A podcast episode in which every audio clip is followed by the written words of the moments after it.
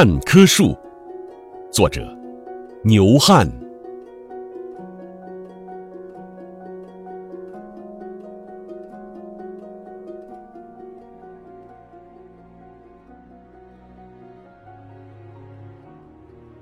真的，我看见过半棵树，在一个荒凉的山丘上，像一个人为了避开迎面的风暴，侧着身子挺立着。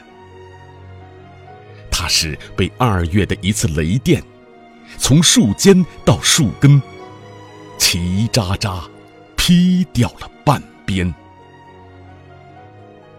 春天来的时候，半棵树仍然直直的挺立着，长满了青青的枝叶。半棵树，还是一整棵树那样高，还是一整棵那样伟岸。